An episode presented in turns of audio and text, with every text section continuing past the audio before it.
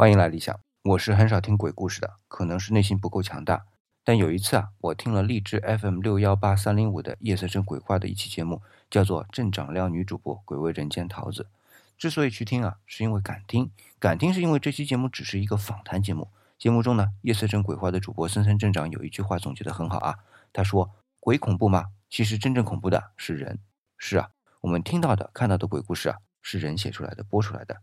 但也反映了一方面是我们内心的恐惧，但同时也反映了我们人们内心的邪恶。啊，我就有这样一个体会啊。我前面说过，我是不太敢听鬼故事的，无论是不愿意去接受恐惧，还是不愿意去面对邪恶，但至少说明我内心有阴暗面对吧？这点我必须承认。但我的孩子就没有，我和他交流过啊，他去听鬼故事，完全就没有恐惧的感觉，只是当一个故事在听，只是随着故事的情节去跌宕、去起伏。